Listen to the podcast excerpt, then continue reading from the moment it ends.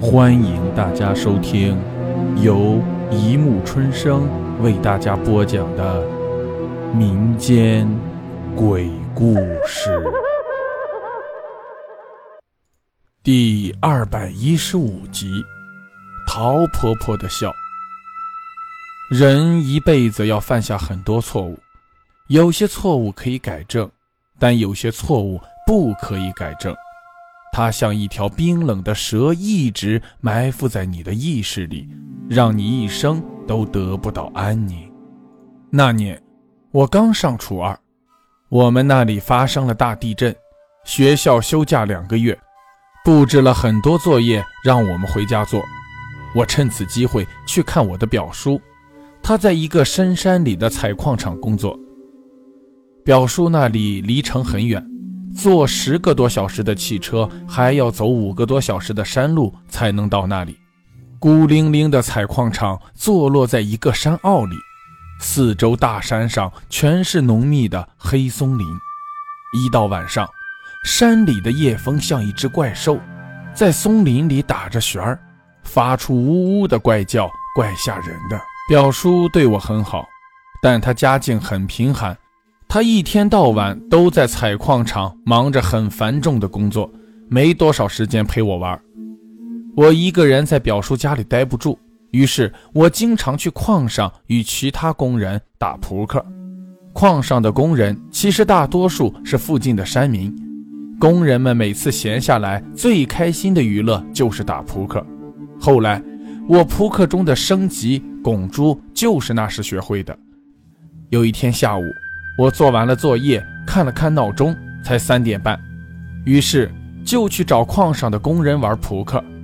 表叔的家离矿上还有一段路，要走三十多分钟，穿过一道山梁，到矿上要经过一片杂树林。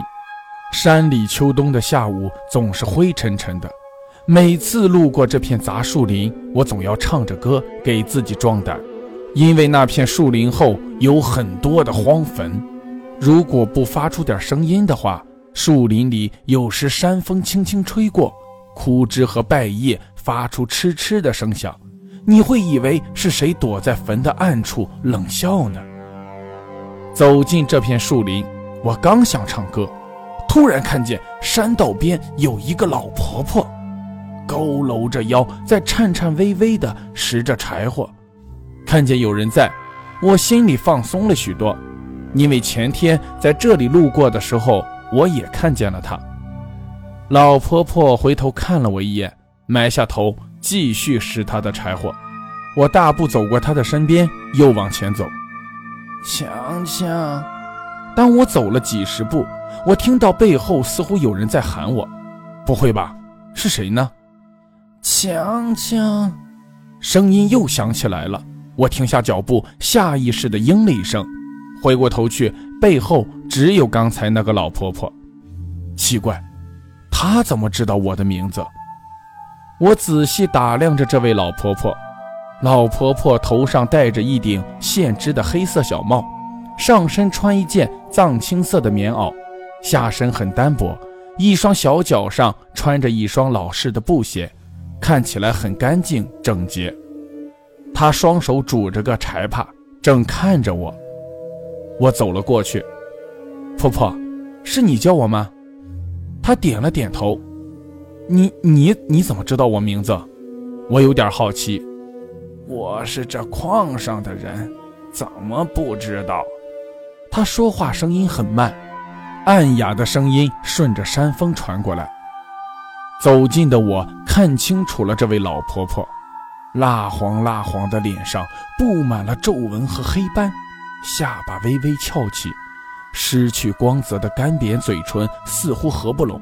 他用一双浑浊无神的眼望着我，我突然觉得他瘦得好可怜，我心里面有一股想陪陪他的感觉。孤苦无依的老人，这么大的年纪还出来拾柴火，他的儿女可真不小啊！我决定与他聊一会儿。老婆婆，你你姓啥呢？我姓陶。你就叫我陶婆婆，我改口了。陶婆婆，你这么大年纪，儿女为什么要你出来拾柴火？陶婆婆笑了，所有的皱纹分成上下两层，深深的挤成堆皱皱的皮，那张干瘪的嘴显得更加干瘪了。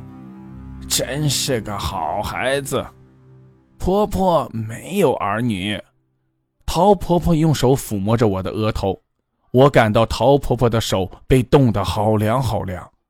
我突然想走了，也许黑子哥他们正在等着我打扑克呢。陶婆婆，你慢点我要走了。强强，你等等，婆婆给你点好吃的。陶婆婆转过身去，似乎在柴火背篓里寻找着什么。我看到陶婆婆后背上有好些尘土，于是我讨好的给她拍了拍。陶婆婆转过身来，蜷曲的手指一下打开，手中颤抖着有两枚红红的山果。这个，你吃一颗。陶婆婆说完，自己用手捡了一颗，放在没有牙齿的嘴里，嘴巴挤压着，下巴一开一合。一丝鲜红的汁液顺着她的嘴角淌了下来，我从她手里拿起一颗放在嘴里，真的很好吃。我从来没有吃过这种山果，微微的酸甜，果实的口感很绵软，水分也很多。我感到有红色的汁液从我的嘴角流了下来，我用舌头把留在嘴角外的果汁舔干净。我不懂事地问：“陶婆婆，还 还有吗？”陶婆婆用手掏出口袋里另外一颗，只是微微有点压迫而已。我当时不知为什么，总觉得非要吃下另外一颗。我抓起那颗，一下塞进了嘴里。看我吃的很馋，陶婆婆用一种空洞无神的眼光看着我，似乎很忧郁。她慢慢的说：“阿强，你要记住，不要跟其他人讲婆婆的事。”婆婆喜欢安静。婆婆等过一段时间，果子长出来再给你吃，好吗？我使劲的点了点头。你一定要记住，强强。我伸手过去，你放心吧，婆婆，我们可以拉钩。陶婆婆迟疑了一下，我的手与陶婆婆一只青灰色的手指勾在一起，我发现。陶婆婆手指甲好久没有剪过了，这下你放心了吧，婆婆，我发誓不跟别人说。嗯，我现在要去打扑克了，告别了陶婆婆，我走了好大一段路，回头一看，陶婆婆还在原地远远地看着我。黑子他们果然在等我，我那天手气特别好，给黑子他们贴了好多纸条做成的胡子。好了，故事播讲完了，欢迎大家评论、转发、关注，谢谢收听。